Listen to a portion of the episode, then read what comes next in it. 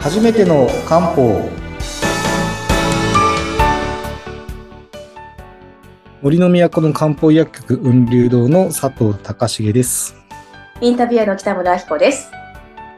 本日もどうぞよろしくお願いしますよろしくお願いします。はい。あの前回はですね、コロナ対策でなんかどんどんどんどん話がそ進うまってそうですね話がつきませんでしたけども、あのまあちょっと有名なところを紹介したので残りいくつか紹介するのとあとまあ今多いそれこそあの後遺症の方ですよね、うーのおん。話をして、今日はそこまで今いければと思うんですが、はい。そうですねまあ、前回紹介したのが、あのまあ、え冬の風邪予防で使えるバンランコバンランコン、はい。はいですね。で、あとは、まあ、皮膚の表面を守ってくれる奥義という生薬おですねはい。うんが入っている処方をよく使いますよというのと、多分最後あれですね、あの牛の胆石の方をですね、あのおーまあ、予防でも使えるし、 うんまあ、あの、実際になってしまった時にも使えるし、はい予後でも使える。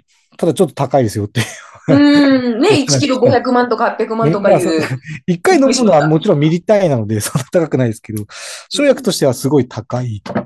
まあ、朝鮮人気より高いですね。全然。あ、すみません。ちなみにあの、今、ご1キロ500万、800万って聞いてびっくりしたんですけど、あのー大体どの、どのくらいの値段なんですかああ、生薬の金額ですかえどえうだろうな。えっ、と、わかりやすく言うとえ、うんと、例えば、高いと皆さんが思っている朝鮮人参もえ、 1キロ数万円単位です。そうなんですね。朝鮮人参で。ただ、毎日たくさん、まあ例えば1ヶ月分ってなるとそれなりの量を飲むので高く感じるんですけど、ああ、そっかそっか。そんなもんですね。で、逆にすごい安いものだと、1キロでも1万切ってくるものとか全然ありますよ。へえ。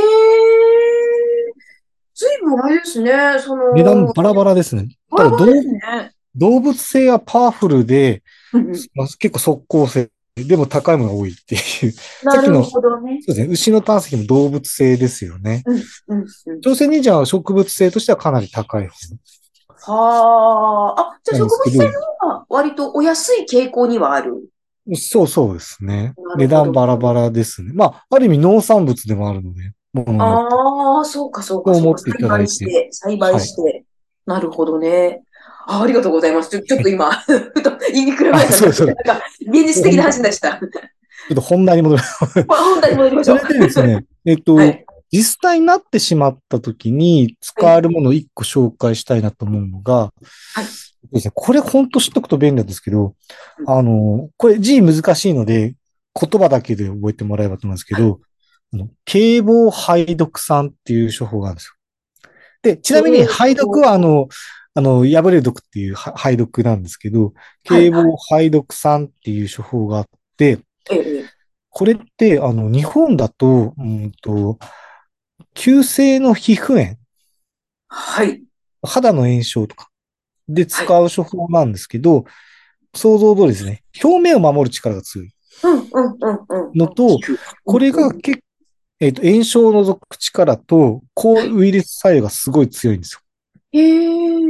なので、皆さん、風邪ってなったら、イメージ的に漢方だと葛根湯だと思うんですよ。うん、その、うん、すごい。風邪って言ったら葛根湯のイメージですうん、うよん。ね。はいと。ころが、台湾だとえ、風邪ってなると、この警棒排毒さなんですええ。国によってちょっと違うものなんですよ。全ね。然で、実際、うちでも、警棒排毒さのを使ってます。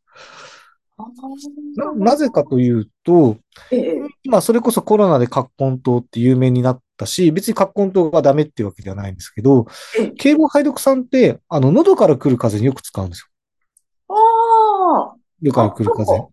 コロナって今、喉、喉からそうですね。喉から来るパタターンが多いんですけど、ーン。ええこれどういうことかというと、もともと、まあ、南の方の風が、葛根と効かないってなったんですよ。うん。まあ、台湾とか南の方ですよね。日本から見る。ではいはい。これどういうことかというと、簡単に言うと、ウイルス性の風はいに関しては、やっぱり抗ウイルス作用が強い処方を作んなきゃダメっていうので、まあ、当時ウイルスなんて意外になかったんですけど、堤防排毒酸って処方が作られて、これが今で言うと、いうところのウイルス性の風邪にすごい効くっていう処方なんですね。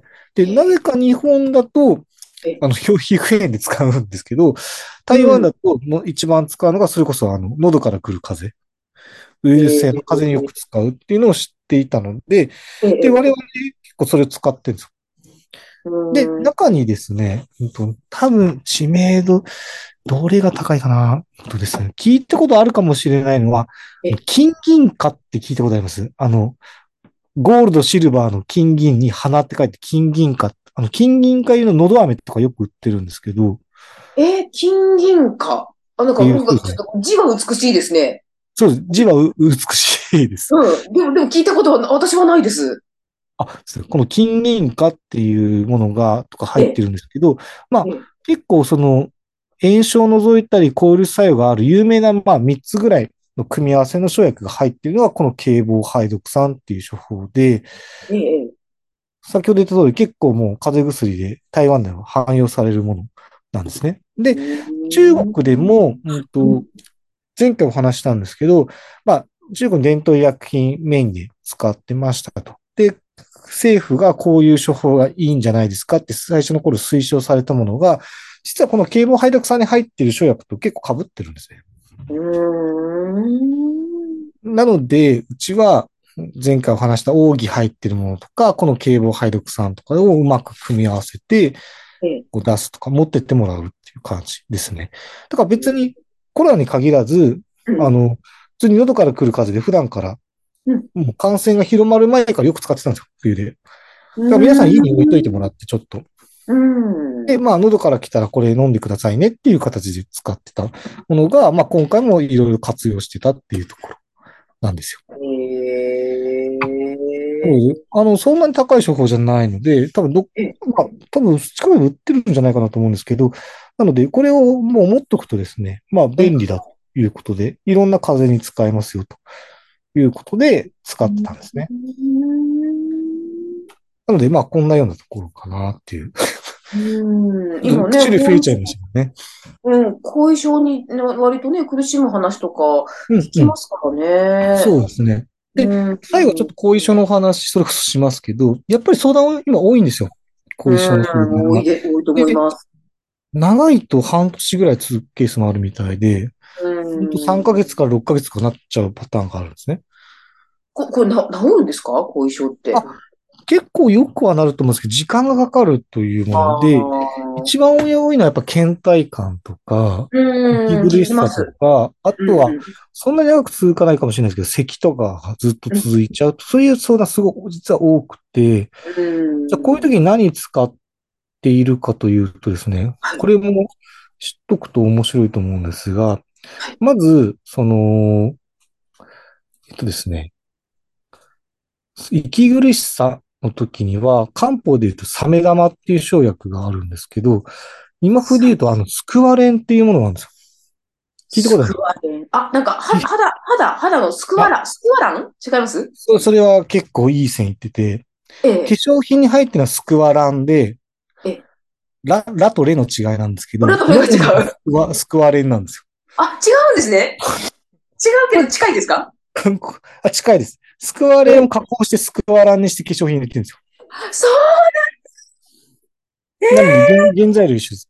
で、すちょっとスクワランとスクワレンの違いも面白いので、これはまた別の機会に取っときまはすけい、ど、はい、聞きたいです、聞きたいです。これはまあ美肌のところじゃなんかお話しできればとあ思うんぜでひすぜけひど。ぜひ、あ、まあ、漢方とか、美肌、美肌も、なんか、もちろんもちろん。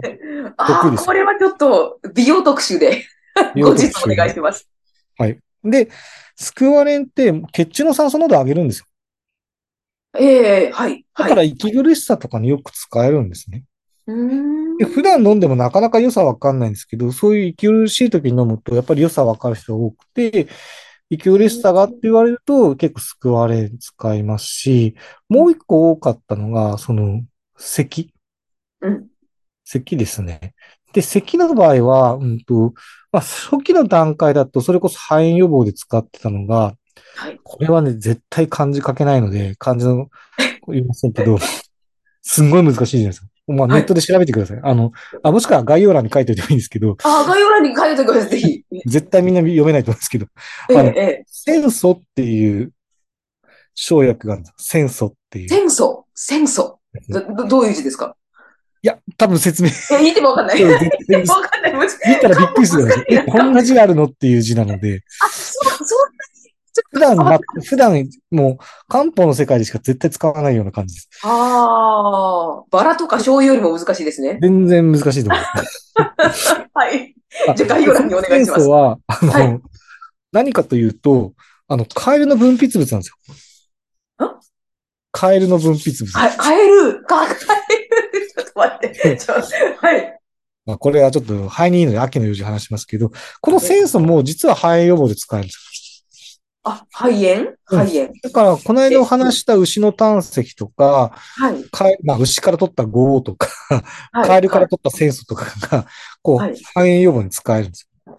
で、やっぱり動物性だから結構パワフル。物なので、最初の段階でよく使ってもらったりとかしてるんですけど、あともう一つが意外と聞いたのが、あの、神秘的なっていう字あるじゃない神神秘っていう、あるじゃない神神に。そうそうそうそうあ、そうはいはいはい。ええ。その字が使った神秘糖っていう手法があるんですよ。神秘と、なんか、あの、いい感じのファンタジーな感じですね。そうですね。いや、うんでも実際神秘的に聞くから神秘糖って名付けたらしいんですけど、へえ。なんで、かそれは何かというと、ええ。あ、すごい強そうに見えるんですけど、実際何に使うかというと、小児喘息の体質改善で使う。あ、お、お子さんの。そうです。なんですけど、大人でも結構、ちゃんとしたいい神秘糖を使うと、大人でも全然、あの、効いて、さっき言った、あの、ちょっと咳が止まらないっていう時に、神秘糖を使うと、結構治りがいいんですね。へえ。なので、うん今言ったその、後遺症でよく使うっていうのが、まあ、スクワレンとか、うん。センソが入ってるものとか、まあ、はい神秘とか、このあたりをうまく組み合わせてやってるんですね。なので、まあ、漢方詳しい方に、そうぜひですね、なんか、ちょっと苦しさが残ってたりとか、まあ、咳が止まらないとか、そういうことがあったら、もうぜひ相談してもらいたいなああ。と。で、いろいろできるものありますよって感じです。うん。本当にね、その、後遺症とか、あと、治ったんだけど、なんかまだちょっと辛いみたいな話、よく聞きますからね。そうですね。体力を上げるのとかも全然得意なので、まあ、その人に応じていろんな組み合わせをしながら対応するってやってるので、うん。本当ぜひ活用してもらいたいなという感じです。これホームページから問い合わせればいいですかあ、でうちだったら別にあの問い合わせていただければ全然大丈夫ですね。